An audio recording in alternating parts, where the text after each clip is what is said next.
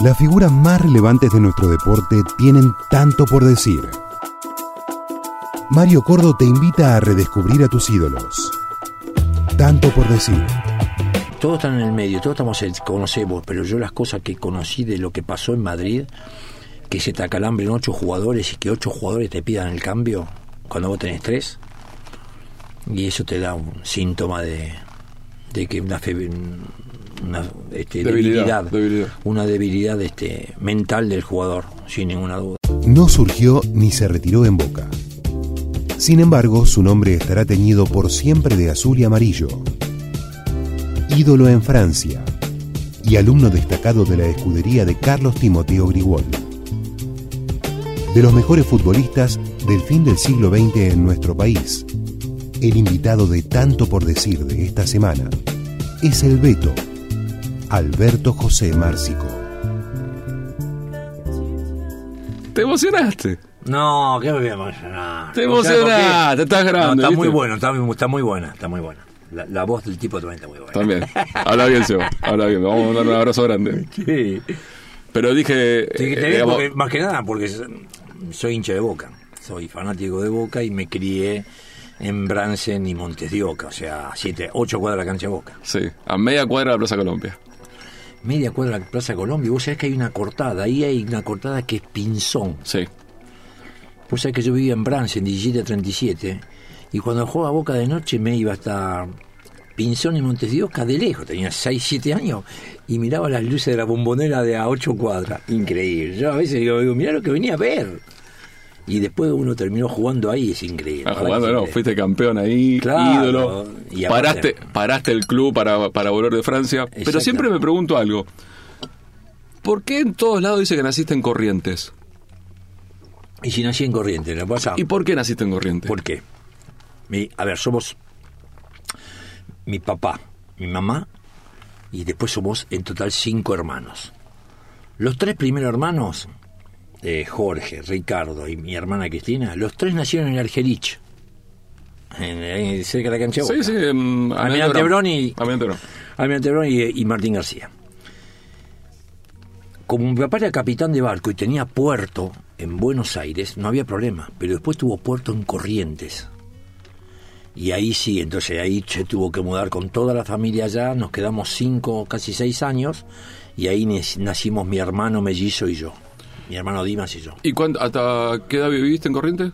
nueve meses. Ah, nueve meses. A los nueve meses, yo a los nueve meses volvimos a, a Buenos Aires. O sea, mi viejo se quedaron cinco años, el último año quedó embarazada mi, mi mamá y Claro. volvimos al, a los nueve meses volvimos. Ahora, eh, para mí sos de los... Bueno, son muchos, ¿no? Obviamente. Pero esos privilegiados que eh, llegaron a jugar el club que sos hincha, que encima tuviste un lugar destacado, lo que hablábamos anteriormente, y que en su momento te podrías... Bueno, llegaste a Boca porque elegiste vos, digamos, porque vos decidiste llegar. Y me acuerdo lo que fue, que, que en Toulouse estaban todos esperándote y lo que presionaste desde tu lugar privilegiado para poder venir a Boca. Sí, sí, sí, sí. Fue así. Aparte yo, eh, primero y principal, cuando esto fue en el año 92, eh, por ejemplo, diciembre del 91 me llaman el primer llamado de Boca. Y nunca pensé en volver a Argentina a vivir. Yo pensaba siempre, mirá, eh, vivíamos en Toulouse ahí con, con mis hijos y mi- la mamá de mis hijos. Y yo pasaba por el cementerio, ¿vos sabés qué pasó el cementerio? Y digo, pensá que un día me van a enterrar acá, decía. Mirá vos como un uno la vida y le decía, escúchame, estamos cerquita. Le digo, el día que me muera me entierran, me entierran ahí. O sea que ya teníamos pensado mismo hasta de, de yo terminar mi vida en, en Francia, como San Martín, otro correntino. Otro. Entonces apareció este llamado y me volvió loco, me volvió loco, me, me- me dio vuelta la cabeza. Eh, al principio la mamá de mis hijos no sabía absolutamente nada, no sabía nada.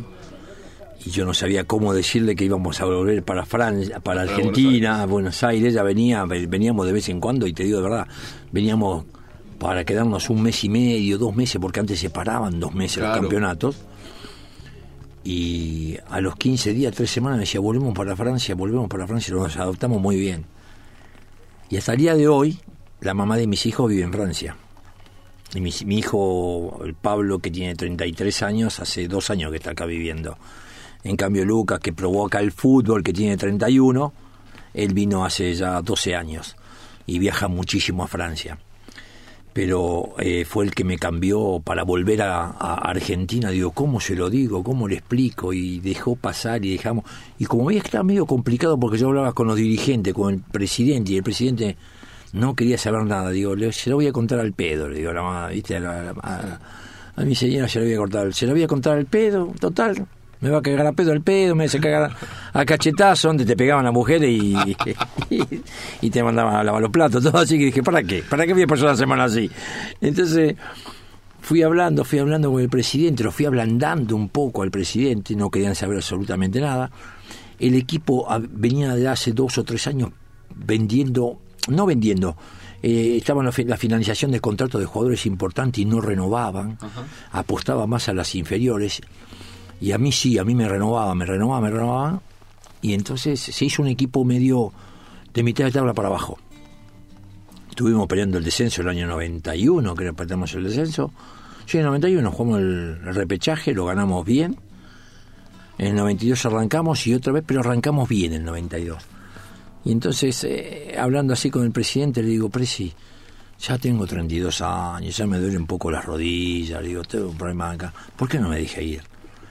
Y el presi me dice, yo te voy a decir algo, si nos salvamos del descenso, yo te dejo ir. Y nos salvamos del descenso en el mes de febrero. Y entonces yo le dije al presi, eh, presi, ya me dio la palabra. Y yo di una vuelta, yo terminé el partido y cuando nos salvamos del descenso di una vuelta olímpica Para saludar. para saludar a la gente. Cuando llegué al- a la punta del vestuario, al, al túnel, me estaba esperando el presidente y me dice, pero ¿qué carajo hiciste? Es un arreglo entre nosotros. Yo no puedo ir a la comisión directiva y dice, ¿qué está haciendo Márcico? ¿Cómo le decís que te vas a ir? No puedo. Y ahí empezó todo un quilombo. Bueno, pero usted me prometió y que esto, aquello, que acá, que allá. Y bueno, dejé de ir al entrenamiento, no, no me aparecí más, me puse en rebelde. Combinado con el presidente. Me dijo, así una cosa. Yo te la voy a pelear adentro. Mirá vos. No vengas al entrenamiento, a ponerte en rebeldía. Es la única manera que te vas a poder ir de acá. Ponete en rebelde, que te, ahí, te, ahí voy a hablar con todo y decir, déjenlo no ir. Ya dio siete años en el club, siete años y medio. Y así fue. Entonces, he hablado con él por atrás. Me, y hasta el día, mira, yo fui hace dos años a Toulouse. El año pasado murió el viejito del sol, pobrecito. Ah, mira vos. Pero murió ya tenía 100 años. ¿eh? Claro. Pero 100 años de verdad. ¿En serio? tenía. Sí, sí, que la, la vivió. y le digo, y, y- y estaba medio ciego hace dos años, eh, dos años y medio atrás. y agarra y, me y, y justo había una fiesta grandísima. Y viene el hijo y me dice, mi papá no se va a ir hasta que no te, hasta que no te toque la cara. No te- Y agarré, me puse el digo, ¿está tu viejo acá? Sí. Pero ¿dónde está? Digo, me hacía del sol.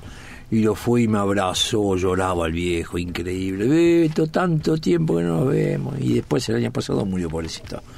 Pero fue una combinación con él que me ayudó mucho para que yo vuelva a Boca. Y fue la única. Y mirá que una cosa, hay dos cosas.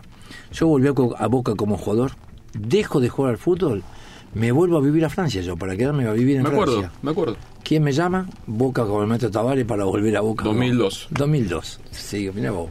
Es increíble. Eh, ¿Y de acá quién llamaba? ¿Heller, Alegre? ¿Quién era el que presionaba? Sí, Heller. Heller. Era el que llevaba adelante las negociaciones. Y el que cerró. que viajó y cerró. Claro.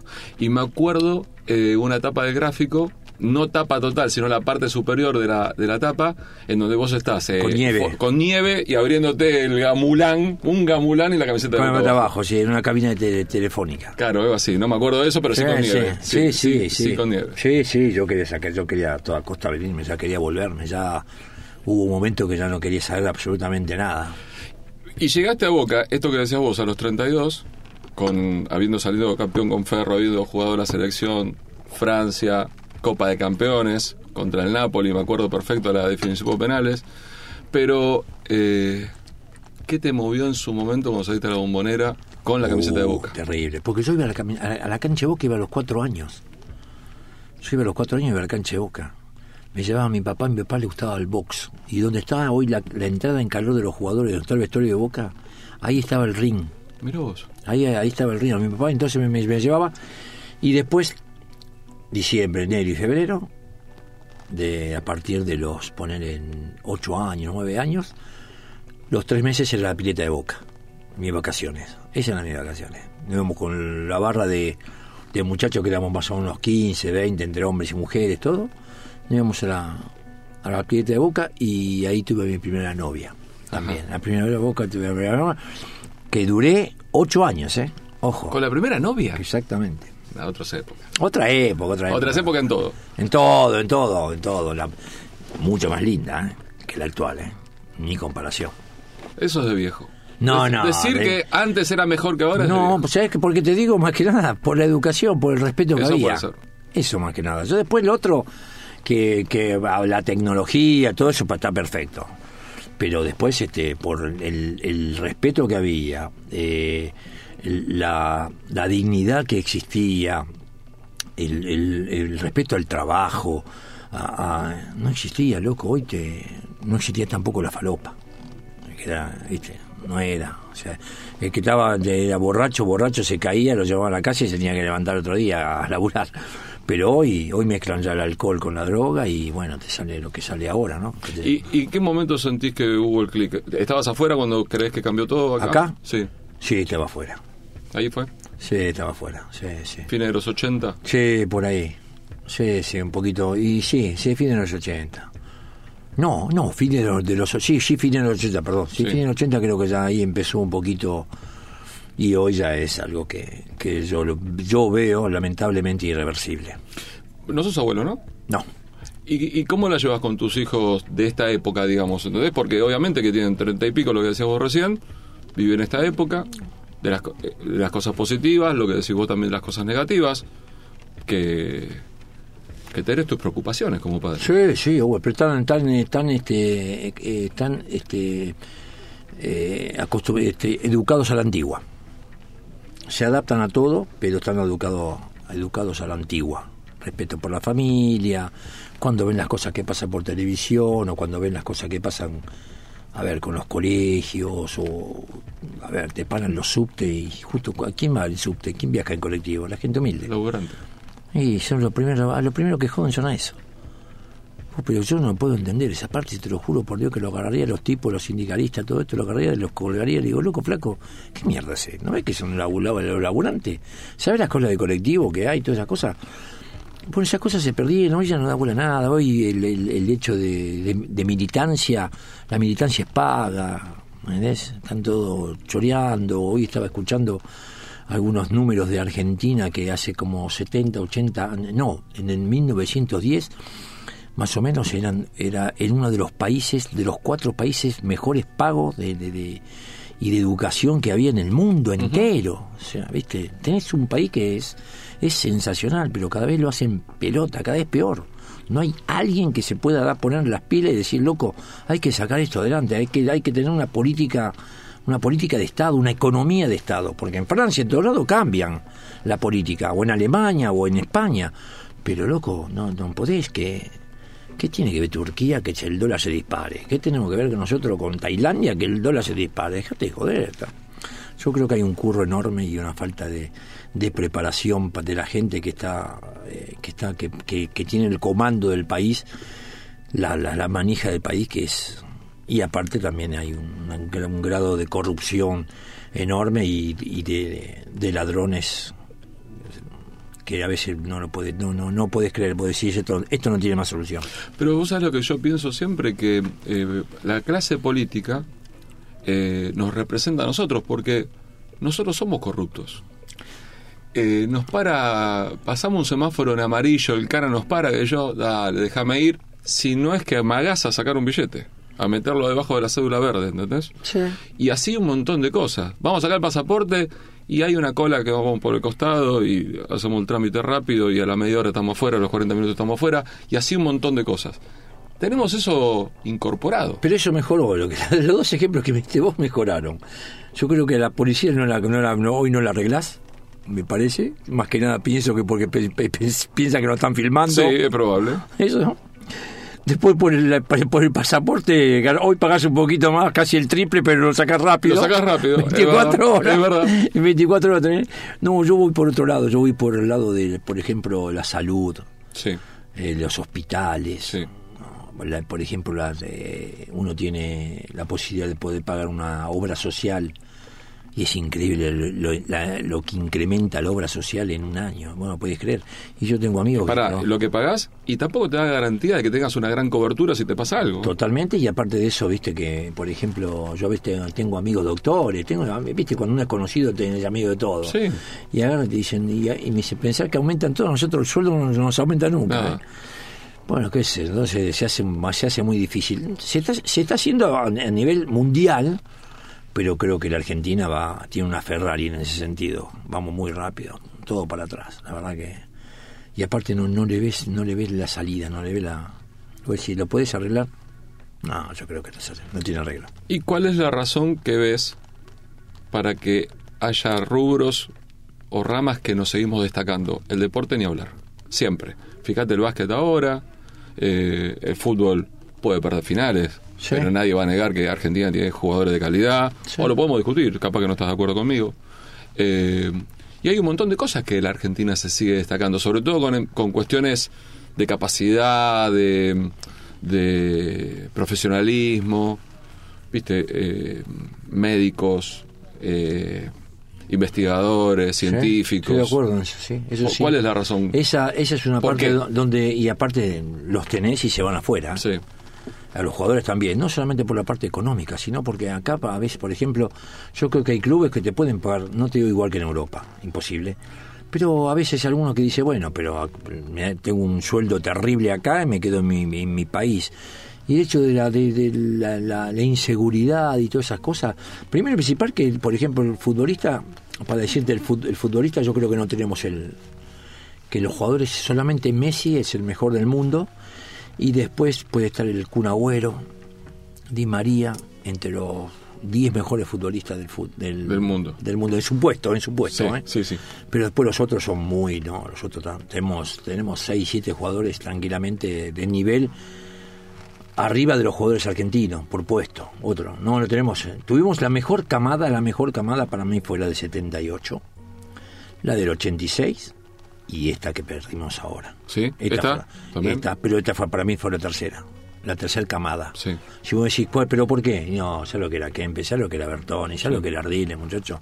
Yo sé que uno dice, uy, pero pasó, no importa, pero te estoy diciendo lo que yo pude ver, y lo que era Burruchaga, lo que era Maradona, lo que era el Cabezón Ruggeri, el Tata Brown.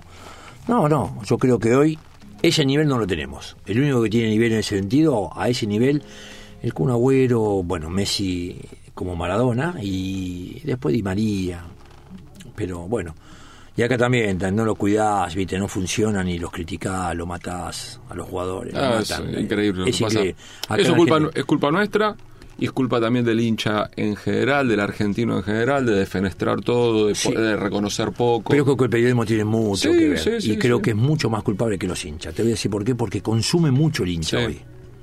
Hoy cuando vos hoy prendés la radio y tenés 600 programas de, por, por hora de, de, de- de deporte. Y entonces el, el- el- el hincha consume toda la semana y te va el domingo y se descarga.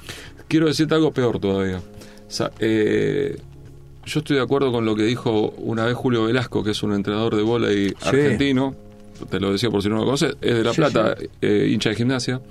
eh, que decía que el periodismo hoy dice lo que la gente quiere escuchar. Cuando vos querés escuchar, cuando vos, empleado X, argentino, medio, querés escuchar que Messi no canta el himno y mirá que no siente la camiseta, que yo, hay periodistas que dicen eso para que la gente diga, mirá vos, este dice lo que quiere. Exactamente. Y es muy difícil así. Sí. Es un- una de las cosas más decadentes que tenemos nosotros como profesión. Es, es así, es lo que decís vos, ¿eh? Eso yo lo venía escuchando con un partido que se va, que va, que vuelve Buffarini a la cancha de San Lorenzo. Sí. Y ya si te, te acordás de la Rabona, ya empezaron a tirar la Rabona. No, ya están haciendo todo como para que lo reputen de Claro. arriba abajo. Que la gente ya lo va a reputear de arriba abajo, pero uno lo va agrandando y eso es muy, muy culpable el, el periodista, porque la gente consume mucho y las redes sociales están muy mal utilizadas. Son todos este sobrenombres, no, no Claro. hay. La verdad que se tendría que poner el documento y el nombre y apellido sería mucho mucho mejor Claro. y mucho más sano también, porque vos, vos encontrás cada comentario que decís la Sí. puta. Yo no entraba, yo no veo, ¿eh? pero mis hijos sí. ¿No tenés nada de redes sociales? No, no tengo nada. ¿Tuviste? No, No, tampoco. No, no. No, ni te llama la atención. No, no me interesa. No. La verdad que no. Lo, lo único que tengo es Instagram, pero Ah. tiene, porque lo maneja mi, mi hijo, yo no lo manejo. Bueno, pero tenés. Con la foto mía de, de boca. Muy bien, muy bien. Y escuchame Pero- una cosa. Sí, Porque dijiste algo recién y me acuerdo de una situación de un partido histórico. sí. Eh, decías la de Buffarini, que vuelve a Sí. cancha San Lorenzo, lo van a reputear, que yo. Te pasó a jugar contra Boca, Sí, un partido que Boca pierde 6 a 0, sí. inauguración de los palcos. Como decía, como dice Juan Pablo Barsky, de la, de la cheta bombonera en su momento. Hiciste un gol de penal y Sí. la gente de Boca te aplaudió. Sí, sí, no me olvido. Aparte, hacía dos meses que me había ido de boca. Hacía muy poco y había salido en la tapa de Clarín el domingo ese a la mañana. Y, y la gente de Genoa estaba muy contenta por eso, pero también estaba muy contenta porque en el banco de boca estaba Bilardo. Ajá. y la brujita Verón jugaba. Entonces, Claro, era era una, claro. una rivalidad que tienen ellos que es terrible también en La Plata.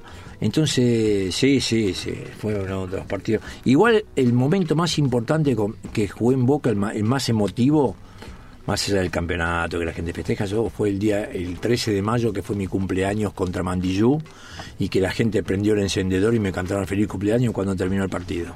No te puedo creer, no me Sí. acordaba de eso. No me acordaba de eso. Sí, fue un miércoles, un miércoles que le ganamos 2 a 1 a Mandillú, dije al flaco Menotti, Ajá. eh, a Boca. A Boca. Y terminó el partido y todo prendido en el briquete, o el descendedor, todo, y, y, y cantándome feliz cumpleaños. Una barbaridad. Ese fue el, el partido más emotivo. En un ratito sigo charlando con el Beto Márcico. Tanto por decir. Con Mario Cordo, en Club 947. Eh, me decías antes de- del regreso a Boca para laburar con el maestro Tavares. eh, primero quiero que me cuentes aquel mito del partido del 92 contra San Martín de Tucumán, que decían que vos y, y Y Oscar, Acosta. y Oscar Acosta, que jugaba para San Martín, hablaban en francés adentro de la cancha. Hasta el día de hoy, ¿eh? Antes de ayer hablé con él. ¿En francés? Si no hablo todavía francés, ese- habla francés, jugó en Sí, Suiza. habla, habla, habla. ¿Está viviendo en Suiza ahora? Sí, está viviendo en Suiza. Hablé hace Estuvo dos viviendo días. en Málaga un tiempo y ahora está viviendo en Suiza. Está- hablé, hablé hace dos días con él. Está, hablé hace dos días que tenemos en el chat de Ferro tenemos todos los ¿Hay un chat de ferro? sí de Ferro de Ferro 82 84 Claro. tenemos un chat de Ferro y están todos eh Sí. no quedó ninguno afuera de los jugadores este nada a mí no había para nada yo decía querés salir de acá cómo salimos de acá que te van a vas a tener, tener, digo, una pala cada uno y a acabar y a salir eh, te puede tocar el riachuelo ¿eh? Boca, salía, ca- Boca salía campeón con el empate y estaba perdiendo con San Martín de Tucumán, de Eh. local, 1 a 0. Pero ya hubo, ya hubo, ya hubo partidos anteriormente donde también River llegó sobre el final de esa historia y River terminó empatando o ganando el partido. O sea, es imposible que un grande llegando a esa estancia te pierda un partido o te empate. Nosotros, si teníamos que ganar, la teníamos más complicada. Igual se iba a ganar, ¿eh? se jugaba hasta que se ganaba. Olvídate. Pero empatar era más fácil. Y le tocó a Benetti.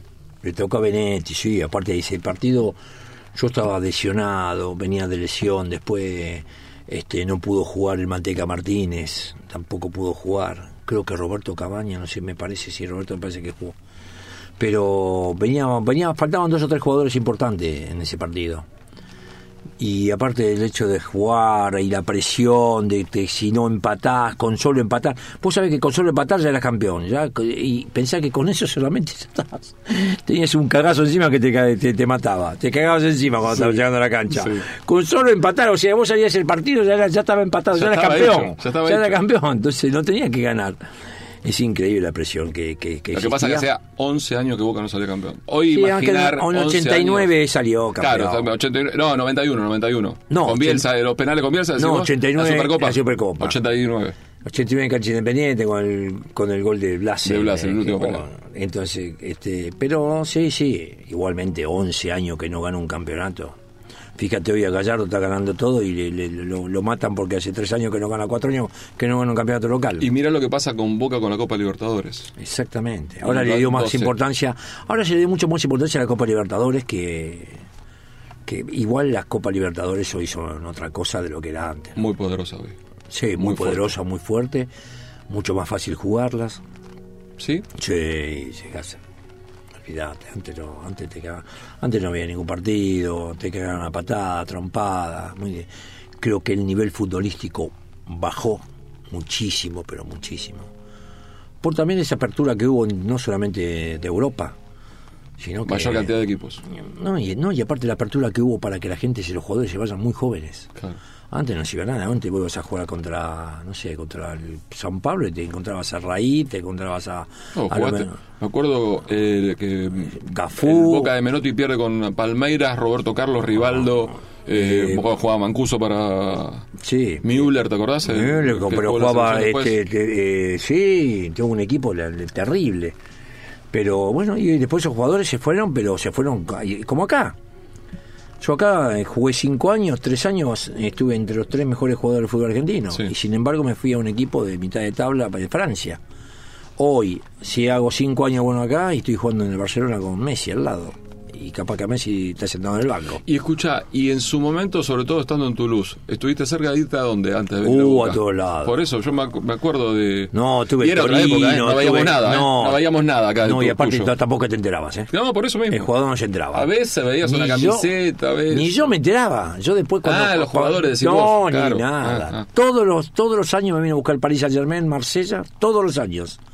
Me lo dijo, se me lo dijo el viejito. Ahora, te lo dijo. Me lo dijo últimamente, Oh. legal. Y, y después me vi, estuve posibilidad para ir a Italia, al Torino, a España, al Sevilla, al Español de Barcelona.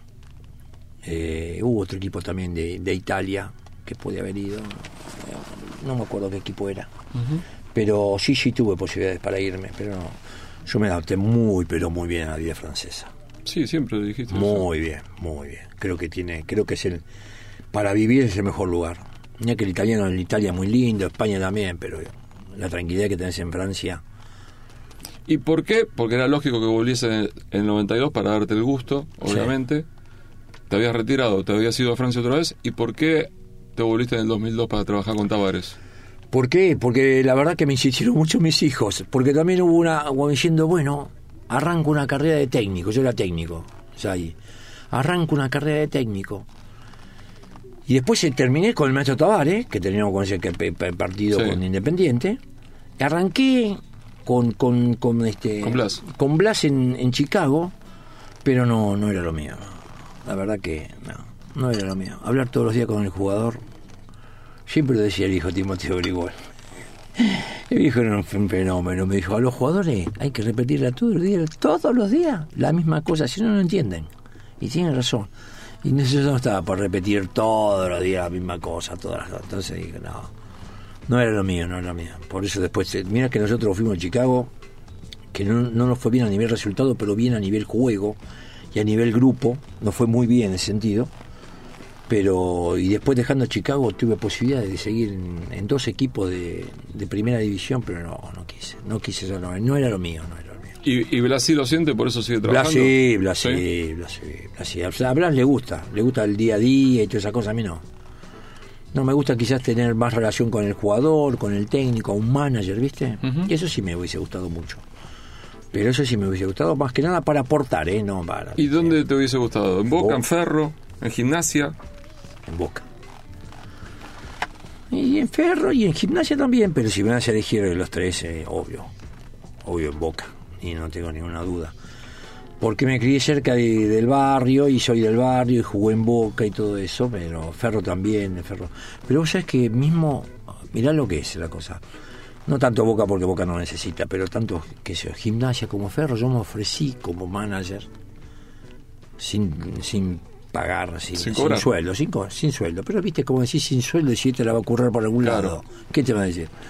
Pero yo dije que participen de que participen ellos de la, de la negociación, que yo decía tal jugador, que y, y ninguno te llamó, ninguno me llamó.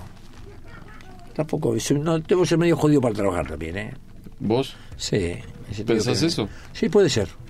O que el tipo quiere hacer algunas cositas que capaz que a mí no me gustan, ¿viste? Entonces capaz que... Pero no, tampoco lo voy a andar en cara, me voy directamente, si a mí no me gusta me voy. ¿Y hoy sentís que estás alejado? Sí que estás alejado, pero poner, ¿estás desinformado o, estás mir- o mirás mucho? No, miro, miro y escucho mucho. Ajá. Sí, miro y escucho, sí, sí, sí. miro, escucho, eh, analizo con los amigos, ¿no? Sí. Y sí, sí. Este, el otro día me mandó un video el, el, el, el hijo del Colorado, Alexis, Sí. Y me regaló la camiseta. Ajá. Eh, y porque yo pienso, y lo dije siempre, que Alexis era un jugador para Boca. ¿Desde argentino lo decís? Sí, de argentino. Cuando hubo esta movida de, de- después del, del partido con Madrid, de que de, con la final contra River en Sí. Madrid, yo dije que uno de los jugadores que tiene que llegar a Boca es McAllister, Alexis, porque es un jugador que no gambetea, te hace jugar. Y Boca tenía muchos jugadores individuales, muchos jugadores individuales. Entonces Boca necesita tener un juego colectivo. Si vos no tenés un juego colectivo, por eso la diferencia que tiene River hoy con todos los- con el- con la mayoría de los equipos de, de Sudamérica. Es la, la- la colectividad que tiene. Eh, ¿No hay discusión que es el mejor equipo de Argentina, River? Sí, sí. Es el mejor. Sí, sí. Que le puede ganar, le puede ganar, ¿eh? Sí. Sí, Boca le puede ganar. La serie ahora. Sí, se le puede ganar. Y anterior también. Ante, anterior estuvo ganando los dos partidos. ¿Y por qué lo pierde? Lo pierde porque tuvo un muy, muy mal banco en Madrid. Muy mal banco. Y quizás creo que algunos jugadores no soportaron la presión de estar a 20 minutos de ser campeón de América. Porque todos los que no, todos están en el medio, todos estamos conocemos, pero yo las cosas que conocí de lo que pasó en Madrid, que se te acalambren ocho jugadores y que ocho jugadores te pidan el cambio cuando vos tenés tres, y eso te da un síntoma de, de que una, fe- una este, Debilidad, debilidad, debilidad. una debilidad este, mental del jugador, sin ninguna duda. Sé que tenés buena relación, no sé si, si hace mucho que, no hablas Con los mellizos. Con los mellizos. Sí, hace mucho que no hablo. Pero sí tenemos buena relación. Sí, sí, sí. ¿Y es responsabilidad de ellos la cuestión del banco o la, la cuestión de los jugadores así o es pura y exclusivamente de los que están en campo? No, no, del banco, de, de ellos. ¿Sí? Sí, sí, pura y exclusivamente de ellos. Y también era y exclusivamente de ellos que Boca haya ganado, eh, eh, haya, haya sido superior a River en los dos partidos, pero no, no pudo plasmar el resultado. Pero el banco sí, en Madrid se equivocaron. Se equivocaron, tenía que estar Cardona o tenía que haber entrado Cardona. No, tenía Cardona que ni haber viajó, ni viajó, ¿Eh? ni Sí, viajó. viajó, viajó, pero quedó afuera. Quedó Viajaron afuera. todos, quedó afuera. Sí. Él, él y Zárate, Sí. Zárate también. Eh, eh, Guanchope no estaba bien físicamente. Después yo me enteré cuando Sí, no estaba. no estaba para nada. Y, en- me explicaron un poquito cómo fue que, que, que, que lo que lo puso, por qué lo puso Guillermo. Entonces le digo, no, pucha, qué bacana, claro, con- cuando vos empezás a sumar todo esa- ese tipo de cosas, me decís, y Boca tuvo todo para ser campeón y a 20 minutos se le, se le vino la estantería abajo. Te pasó de ser parte de, de una época en donde Boca eh, Le ganaba, le ganaba los clásicos a River, River salía campeón, Boca le ganaba los clásicos. Ob- obviamente que Boca también eh, algún título en el medio metió. Sí. Y ahora se, esa, esa historia que se dio vuelta, ¿cómo la revierte Boca? Boca tiene equipo para revertir, tiene que saber jugarle a River. ¿Y Sí. cómo es? no jugarle el fútbol, no jugar el fútbol que quiere River. Si vos a River le vas a jugar igual, de igual a igual, te pasa por arriba. Físicamente y futbolísticamente. Ahora, si vos le vas a pelear el partido, a River no le gusta pelear. A River le gusta jugar. Si vos decís que este equipo de River, ah, o sobre todo el actual, porque el anterior, eh, a ver, cuando sale campeón de la Sudamericana, y a Boca en cancha de River lo recagó a patadas Sí. tuvo que haber dos o tres expulsados, no Sí. hubo. O sea, que ahí te metió River también. Pero yo digo no jugarle, eh, era otro equipo, era otro River. El River actual es un River que juega muy bien y que tiene muy buenos jugadores y que tiene una- un juego colectivo muy bueno. Entonces ese equipo vos tenés que sacarle el ritmo y tenés que pelear el partido. ¿Cómo? ¿Qué es lo mejor que te hace River? Te presiona. No salga jugando de atrás, saca a la gente también de la cancha y pelearse, pelear la pelota allá arriba. Entonces no estás tan en desacuerdo con Alfaro como lo planteó el último partido. No, el no. clásico. No, pero el último partido Boca no lo pierde porque no, porque no, no, no estoy tampoco de acuerdo cómo lo jugó. Demasiado eso. No, no, no, demasiado no, lo metió River así, ¿eh? no hubo ninguna táctica en especial, Ah. nada por el estilo, no. Mm. Vos podés decir, no, por eso jugó el 9 eh, este jugador porque corre más que el otro. Vos podés decir eso, estoy de acuerdo, estoy de acuerdo. Sí. Pero también podés decir que si jugaba Carlitos Tevez, capaz que te tenía un poquito más la pelota arriba. No, no, no, no, no. Boca, eh, el, el partido contra River, en el último partido, no lo pierde porque River era tres o cuatro goles. Y venía a jugar Copa Libertadores el, el y jueves. venía, y tenía, venía con un día menos de, de- De descanso. de- de descanso. O sea, ojo con eso, no hay que comerse eso de que él fue y le hizo un- una jugada táctica. Yo no me la comí para nada. ¿eh? River no tuvo, no tuvo, no tuvo fino en la definición. Pero que ahora van a entrar otros jugadores, sí, también. Otros jugadores van a entrar y que Boca tiene equipo como para poder pasar la serie también. Pero anda a jugar. Mira, si es a Guillermo, le va a jugar de igual a igual si el equipo de No, Guillermo. no, eh, este es Alfaro. Este Y es Alfaro, no lo- se lo voy a pelear el partido. Yo Ah, creo que con Primero en River y después en la Bombonera, los dos lo va a pelear. Los dos lo va a pelear. Vos tenés que peleárselo a River. Bueno, el, el River te juega del canto de local, como de visitante te juega igual. Y aparte tiene muy, muy, sobre todo lo más fuerte de River es la mitad de la cancha. Sí. Y la mitad de la cancha tiene llegada con gol. Y tiene delanteros que hacen goles, más allá que están diciendo que está en, está en la definición, todas esas cosas. Pero tiene mi- mitad de cancha, tiene, tiene jugadores, eh, Palacios, eh, Nacho. Nacho, eh, son jugadores que te llegan hasta abajo del arco, tiene delanteros muy peligrosos. Eh, Borré es un, jugador, es, un te- es un jugador que te pelea hasta último momento de la salida, que se va al frente como loco, que va, se tira, es luchador. Entonces, vos estás frente a un equipo que tiene muy, pero muy buenos jugadores, que juega muy bien al fútbol, y vos que tenés que hacer, sacarle ritmo y pelear el partido. ¿Y qué tiene Boca como, como mm, virtud? Virtud de individualidades. Tiene buenos jugadores. ¿Cuáles? Eh, Mac- eh, McAllister. No, McAllister es uno. Eh, el otro es este. mm, Bebelo. Bebelo también. Bebelo. Villa, más allá que no juega, que no define bien, pero yo creo que es un jugador que si vos lo trabajás y le trabajás. un- No sé si la definición, porque es un jugador de 21 años, ¿eh? Sí. ojo, ¿eh? pero tiene una velocidad terrible y un desborde en mano a mano te, te, te- te limpia como loco. En la primera final contra, contra River, de la primera final, fue uno de los mejores jugadores que tuvo Boca en la en, en- en cancha de Boca. Yo fui a ese partido. Sí. Le pega bien a los tiros libres. Y después está el, ¿cómo se llama? El muchacho de, de Lanús, Salvio. Salvio, otro jugador bárbaro, muy bueno jugador. Y muy entre buen jugador. Mauro y Carlitos, Y hoy los dos están... A Carlito lo que, lo que le están haciendo no, no le hace bien, para nada, en absoluto. Sobre todo a esa edad, que yo jugué hasta esa edad. ¿sabes que, ¿sabes que cuando estaba esperando que llegues, imaginaba que es una situación muy parecida a la tuya? Sí, pero y bueno, porque yo no jugaba cuando llegó Maradona. Cuando llegó Diego quedaste afuera. Afuera, yo era el reemplazante, jugaba los últimos 20 minutos, 25, 35 minutos, un partido cuando no venía. Y eso es lo peor que te puede pasar a esa edad. Vos tenés que tener competi- competición. Es, lo- es el entrenamiento tuyo, no es en la semana. Que vos vas a hacer dos piques más, o 10 piques más, o 20 alargues más. No. Es el partido el que te entrena a esa edad. Entonces lo que le está pasando a Carlito no es bueno. No es para nada bueno. Y Mauro es, una, es, es- es un jugador muy individual, demasiado demasiado individual.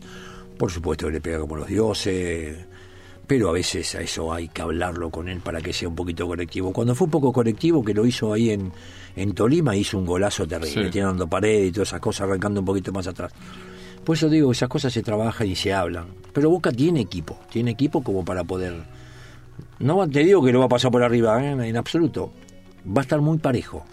Va a estar muy parejo y creo que está mejor parado este Boca que el anterior, con Guillermo. Para pelear la, este, este, eh, para pelearle La serie. la serie. Sí, que era mejor equipo el de Guillermo, no tengo dudas. claro. Entiendo, duda. se entiende perfecto. Hace un par de semanas atrás, estoy hablando con el Beto Márcico, eh, estuvo sentado ahí Juan Simón. La memoria que tiene Juan no se puede creer. Yo acompañaba. Oh, acuerdo- toma, toma pastillitas, sí. Algo debe tomar para acordarse tanto. Y recordamos una situación que ha marcado al fútbol argentino. De hecho, hay un programa que se llama así. Y cada vez que hay un conflicto, un problema en algún plantel, sea lo que sea, se habla de halcones y palomas. Paloma, sí, es verdad. Con el tiempo, Sí. terminó siendo un cuento, de, Un un, cuento, chiste, sí, un chiste, un cuento de hadas. no, Pero sí. contame algo. No, ahí había, había este, el chino y el chino y el gringo Pogani no lo querían al mono. Era así, nada. Tapia y Pogani. Tal vez Pogani no querían China. Pero no, es que dos eran buena gente, ¿eh? pero no lo querían, no lo querían, no lo querían. Decían, viste, que cuando salís a la cancha empieza mono, mono, entonces él dice que tardaba, lo dejaba cantar un minuto más y cuál es el problema. Y después levantaba la mano para saludar, viste, un poquito así. Sí.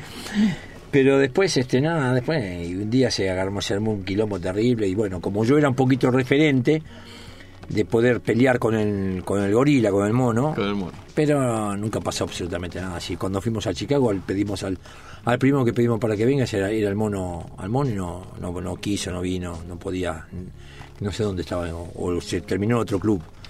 Pero no, no, todo verso, todo verso. Se individualizó más el mono por un lado y el Beto por el otro. Sí, sí, pero todo verso, ¿no? Yo creo que antes. Si antes, ¿sabes qué pasa? Antes si había un problema, se agarraban a trompadas los jugadores, ¿eh? Ahí ¿Hubo trompadas, ¿Hubo trompadas en Halcones y Palomas o no? Una vez sola. Hubo. Hubo, una, una vez sola. En un vestuario partido, entrenamiento. No, era un vestuario que cuando llegó a Berger lo, lo, lo, separa a Junta y vino la 12 a pedirle explicación por qué lo separa, que no lo separe. Blas era muy, muy, muy, Muy querido. amado, muy querido.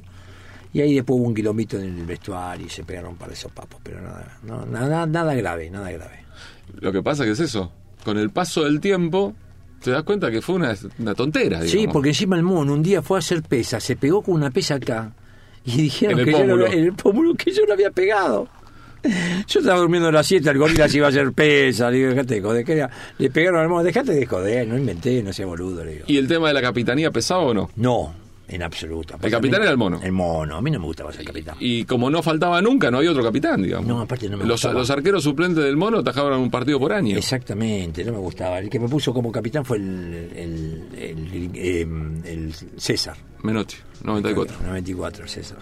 Fenómeno. También lo veo a, ¿Sí? a- yo vive muy cerca donde están mis chicos y a veces cuando están en el bar ahí los paso a ver. Ari, eh, yo creo que cuando uno se pone a pensar y a repasar los técnicos que tuviste, eh, sí me pierdo, perdóname, no me acuerdo los de Francia, pero acá te, te dirigió Grigol, te dirigió Tavares, te dirigió Menotti, te dirigió Bilardo. Pero siempre, sobre todo por la imagen del último partido, de sacarte la camiseta y dársela a- Al viejo. al viejo al lado del banco de suplentes, eh, en tu partido despedida jugando con gimnasia, me parece que Grigol está para vos un escalón arriba. En sentimiento, Es quizás. mi papá. Mi papá futbolístico, el viejo. Lo mejor que te puede pasar es que te agarre Grigol apenas vos comenzás el fútbol. Porque te enseña, no solamente en la cancha, Sí. en la vida, en tu vida personal, respeto, estudio, eh, trabajo. Inversiones. inversiones, pero sobre todo, ¿sabés qué te dice? El tipo no habla mucho, no es un tipo que te va a estar atrás todo el día. Si no entendés, afuera. Te, te dijo tres veces, ¿no entendiste? Afuera, te quiero otra cosa. El tipo te, te- te- te quería que cuando vos le pegues una patada al rival, le des la mano y que le digas perdón y que lo levantes. Te dice eso. Acá te dicen pisalo. No, antes también había gente que te decía Sí. pisalo, todo. ¿eh? Eh, cuando estaba no estaba dominando, me acuerdo, un partido en cancha de ferro, ganamos 1 a 0, perdón, peleando el campeonato. Este, Mario Gómez fue a sacar un lateral despacito, caminando despacito, como para hacer tiempo. El viejo se levantó y dijo: No seas cagón, andá y sacá rápido. Y así te decía el viejo, te daba una confianza bárbara. A mí me gustaba mucho, mucho, pero aparte también tenía un cuerpo técnico que lo acompañaba muy bien, que era el Calle Aymar y el profe Bonini, que es muy importante el cuerpo técnico. ¿eh? Hoy le dieron muchísima importancia más al preparador físico. Yo cuando veo que los preparadores físicos, vamos a ver que te pongan ese que corre, El GPS. el GPS y que están dando indicaciones, yo digo, "Ta, se fue todo el carajo. Antes no era así. Antes viste, te respetaban mucho los preparadores físicos, todo lo que quieras, una preparación. Tenían una preparación física, nada más. Se terminaba ahí. Hoy te, te dan parte técnica y todo eso. Bueno, ya se me hicieron involucrar mucha gente adentro que, que a veces, como dio resultado en algunos lugares, En algunos lugares. en algunos lugares, como dio resultado, se piensa que tiene que ser todo así. Pero bueno, cada uno su manera de ver. Yo creo que hay cosas que no cambian en el fútbol, en el fútbol y que no va a cambiar nunca más, que es el, la, la- el, el gene del jugador. El gene del jugador es imposible, no vas a poder. Siempre va a haber algún fenómeno que va a salir a- afuera de todo lo que vos ves ahí, el GPS, la alimentación y todas esas cosas.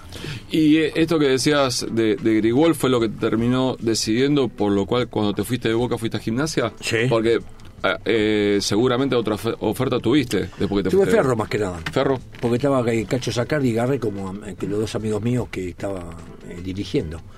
Pero bueno, no, me fui más que nada porque yo necesitaba exigencia y el viejo te lo iba a dar.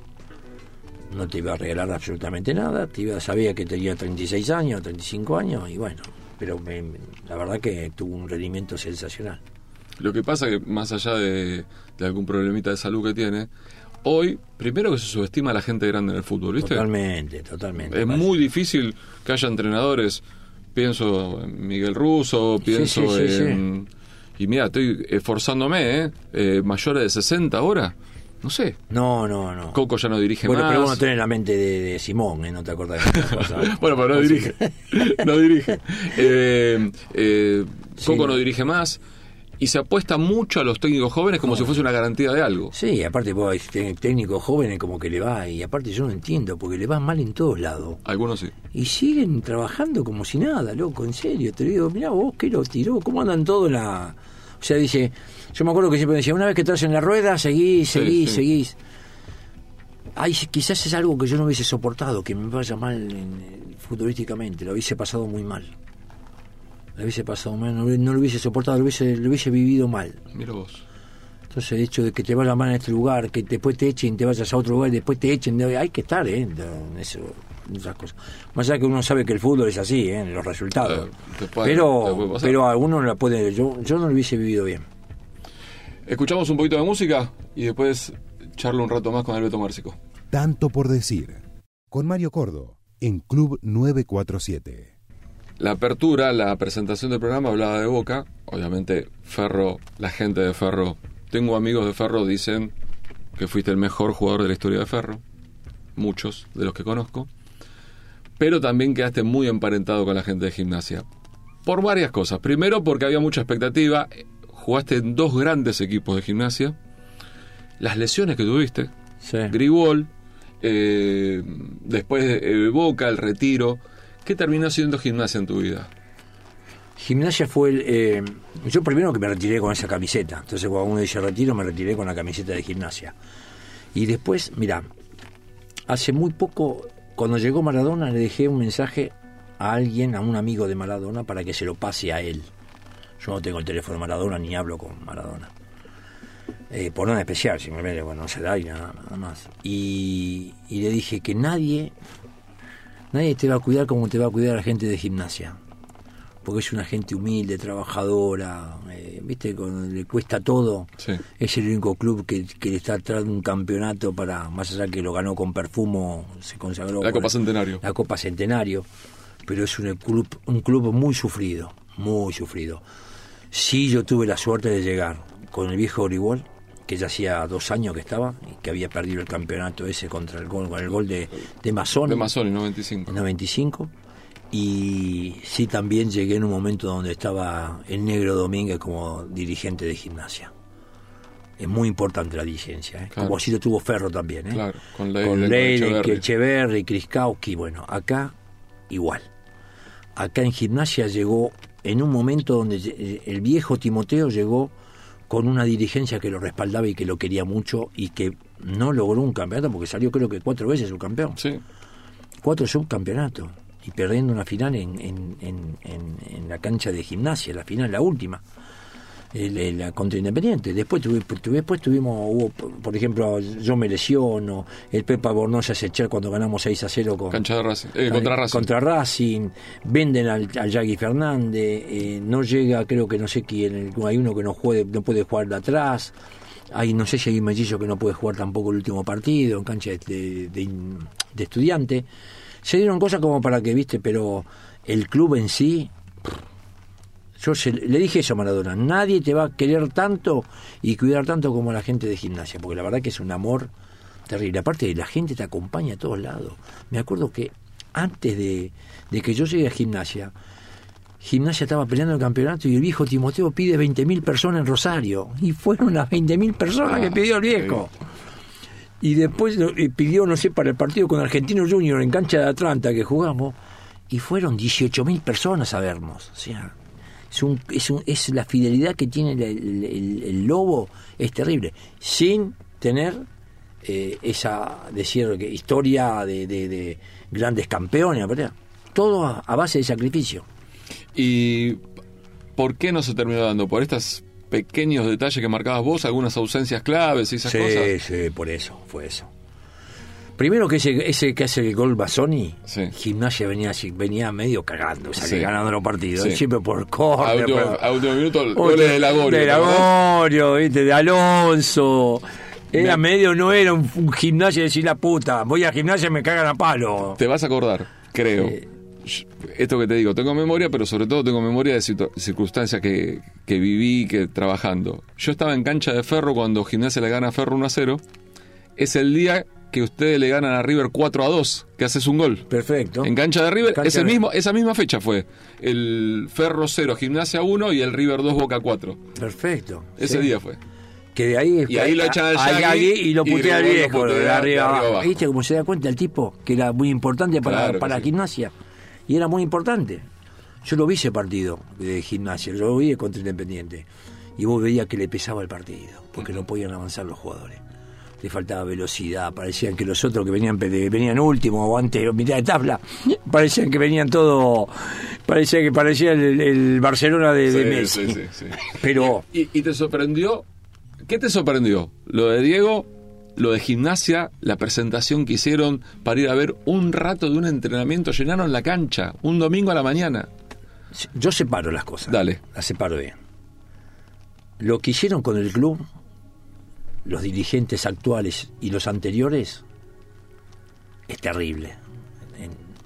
Es inadmisible de encontrar a gimnasia en la situación que está hoy. No futbolísticamente, sino te digo a nivel club, a todas esas cosas. Institucional, económico. Todo, todo, todo. Todo lo que pasaron después del viejo, después del negro Domínguez, todo, comenzando por Guisande, que creo que fue el primer cambio, eh, todo, todo le hicieron un daño terrible a, a- a gimnasia a nivel institucional.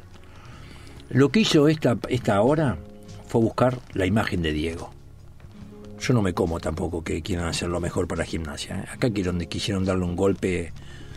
Más que nada, pues sabes quién se están cuidando, ellos se están cuidando. Claro. No tanto. Al mismo tiempo le das un cariño al público y aparte un mimo para Diego también, porque yo dije, te van a mimar, es un club bárbaro. con- eso fue lo que le, le dije en el mensaje.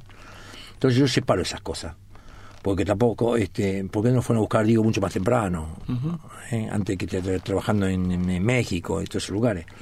Lo que pasa es que hoy está en una situación muy, muy difícil gimnasia y quisieron dar un golpe, un golpe anímico que el golpe anímico se lo da- se lo dio se lo dio Maradona a la gente después a nivel equipo viste pues hay cosas que ya no podés levantar Eh, hoy ya no es tan fácil que decís bueno porque llega este tipo Vamos a ganar seis partidos seguidos. exactamente no podés tiene que haber un cambio de, de- de- le falta equipo a, a gimnasia le falta equipo más allá que hay partidos que mere- no mereció perder ¿eh? Pero que quizás empatar tampoco lo pasó por arriba al rival, ¿eh? pero a veces también ¿eh? está en una situación. Hoy Gimnasia se encuentra en esta situación por la dirigencia. Estos son culpables los dirigentes. Que llegue Maradona me alegro muchísimo por la gente de Gimnasia, mucho me alegro, porque lo aman, aparte de las camisetas que se vendieron todo, y vos fíjate, pero yo no me como la de, la de solamente de Diego. Lo que sí, y obviamente que lo futbolísticamente es lo máximo que vi en mi vida, no deja de sorprender este tipo lo que genera. Sí, para mí fue el mejor de la historia. Sí, sí, sí. Yo tuve la posibilidad de ver a Platini también, ver un poco de Clive. Eh, yo cre- creo que igualmente se está en un escalón abajo de Diego. Sí, sí, lo que genera es terrible. Lo mejor, y la gente, lo que hizo la gente, la gente se vuelve loca. Sí, sí. Fueron a buscar algo para, para darle un incentivo a la gente, porque si no, si no te, te matan todo, te, te- te matan todos los, los dirigentes. Entonces dijeron, ¿qué hacemos? Y fueron a buscar, si vos decís, y estratégicamente muy bien pensado, pero yo no, no, yo separé un poquito, de- desde un principio separé todo eso. Sí, lo que pasa que eh, sos palabra autorizada, obviamente, para hablar de gimnasia. eh, uno tiene que analizar todo. Sí, por, Eh, por algo Diego te tiene otro, un cuerpo técnico. Claro, obvio. Si no, estaría él solo, Claro. con su cuerpo técnico. Sí, sí. Entonces y es un buen cuerpo técnico, ¿eh? Muy Eh, bueno, el sí, Gallego Méndez ¿eh? muy bien, Labura muy bien, sí, muy bien, muy serio. Sí, totalmente. Un apasionado total. Totalmente, y pero ah, eso también, o sea, si estaría en, en óptimas condiciones, Diego estaría trabajando él con su cuerpo técnico. Fue algo emotivo que fueron a buscar. Bien pensado, bien pensado. Ya, eh, sobre todo el principio es muy fuerte. Después a medida que vayan pasando la partida y si no se te van dando el resultado, Diego va a seguir siendo Diego, ¿eh? Pero se le, va, se le va a venir todo el público, la gente se le va a venir arriba a la, a la dirigencia. Claro. No hay que olvidarse de la dirigencia. No de esta ¿eh? solamente, ¿eh? de las anteriores también. Terrible. Lo que hicieron, desastroso. Te quedaste con ganas solamente del mundial, se me ocurre.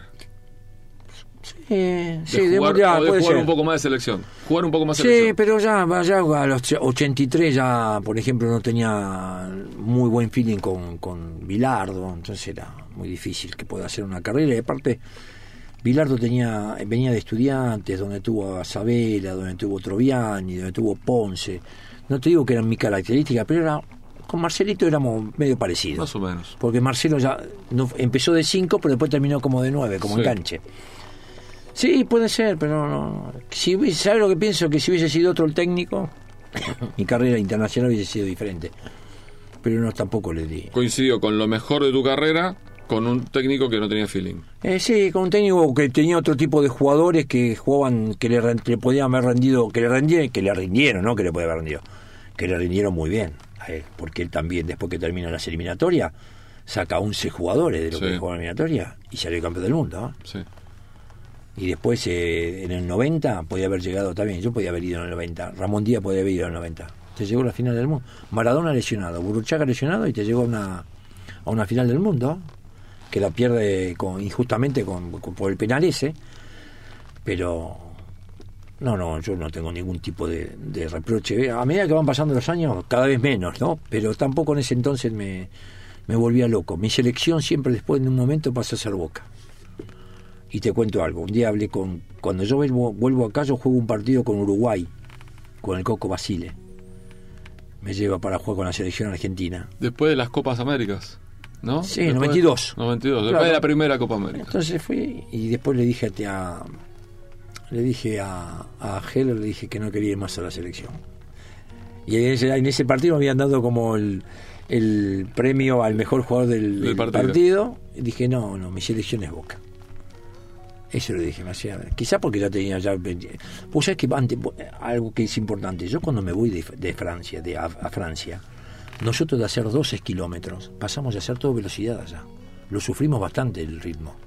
No como hoy que El estás- entrenamiento. el entrenamiento, el cambio de entrenamiento. Sí. Que hoy no es así.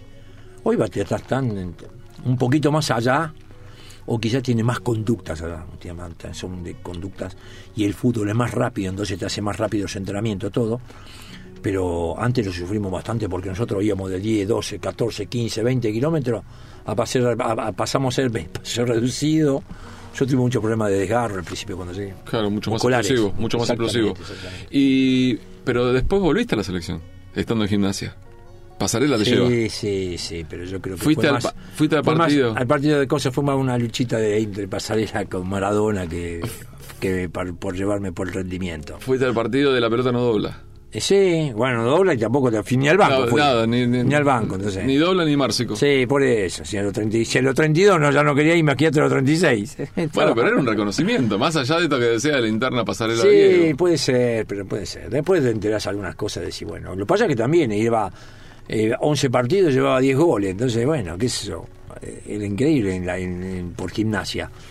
Pero nada, yo nunca. La verdad que el- el- a los 36 años que yo quiera hacer una carrera internacional era una locura. Una entonces, hasta 32 años era una locura, menos te digo. Eh, vos, vos, porque la carrera internacional quiero hacer a los 23, 22, 25. Ahí sí, pero no a los 32, cuando ya vení medio...